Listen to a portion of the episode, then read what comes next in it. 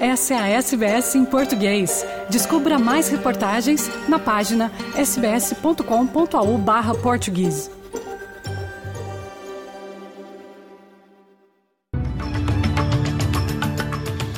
Os destaques do noticiário desta quarta-feira, na sua companhia, Fernando Vives. O Partido Verde quer congelar tarifas de energia na Austrália por conta do aumento da, do valor. Australianos estão gastando menos neste Natal por conta da crise, diz o Banco Nacional da Austrália. Com o relaxamento das restrições do Covid, a China luta para manter o staff em hospitais com a explosão de casos. E no Afeganistão, as mulheres estão proibidas pelo Talibã de irem para a universidade.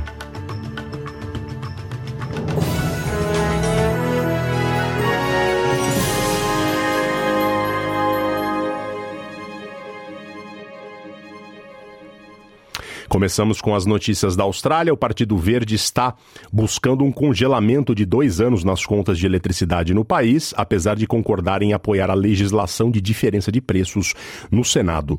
O governo albanese se ofereceu para financiar a eletrificação de fontes de energia para residências de baixa renda e empresas, mas não se compromete a congelar as contas de eletricidade. O líder dos Verdes, Adam Bandit, diz que seu partido garantiu um pacote que visa apoiar financeiramente aqueles que mais precisam durante a crise do custo de vida.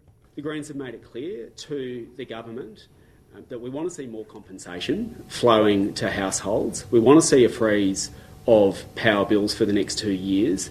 And as the government develops its assistance measures over the next uh, couple of months in the lead up to February, the Greens will continue to press for a two year freeze on power bills.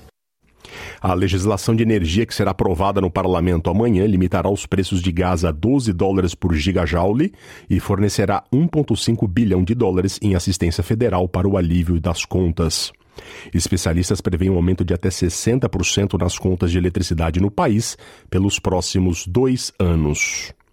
O Parlamento de Nova Gales do Sul discute hoje a aprovação de uma lei destinada a reduzir as contas de energia. O projeto de lei, aprovado em uma sessão especial do Parlamento Federal na semana passada, precisa ser apoiado em nível estadual e territorial para entrar em vigor.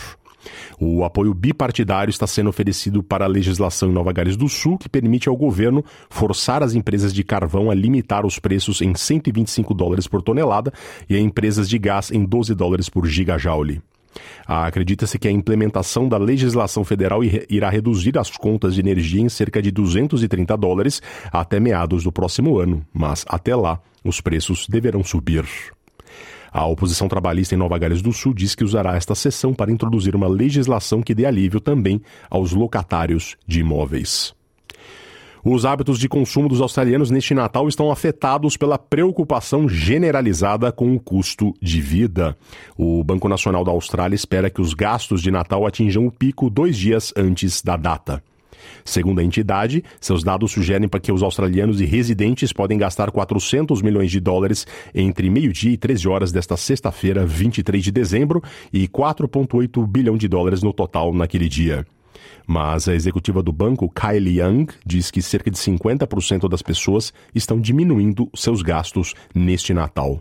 Yeah, we know people are still spending, but one in two are changing their spending habits and being more mindful as to how they spend.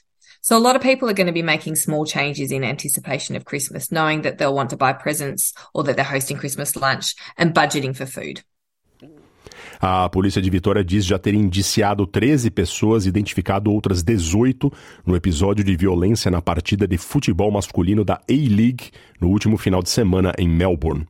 Outros 10 homens com idades entre 17 e 28 anos já foram, já foram acusados, além de três acusados anteriormente.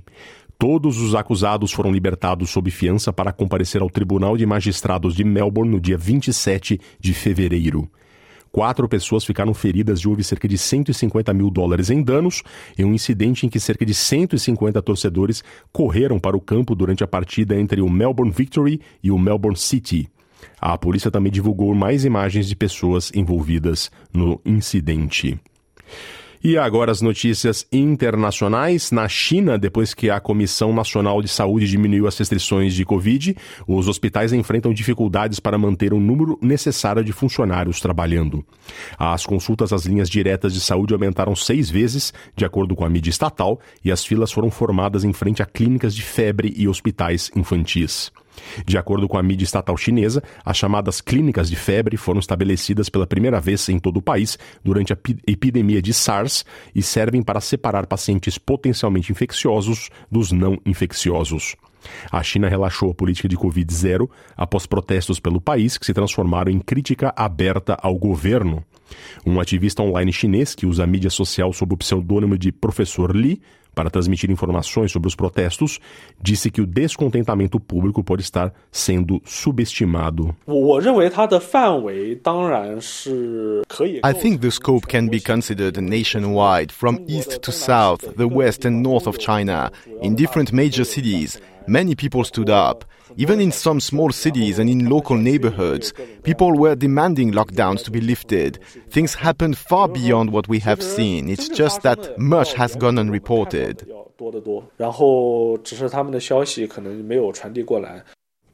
No Afeganistão, as mulheres agora estão proibidas de frequentar a universidade.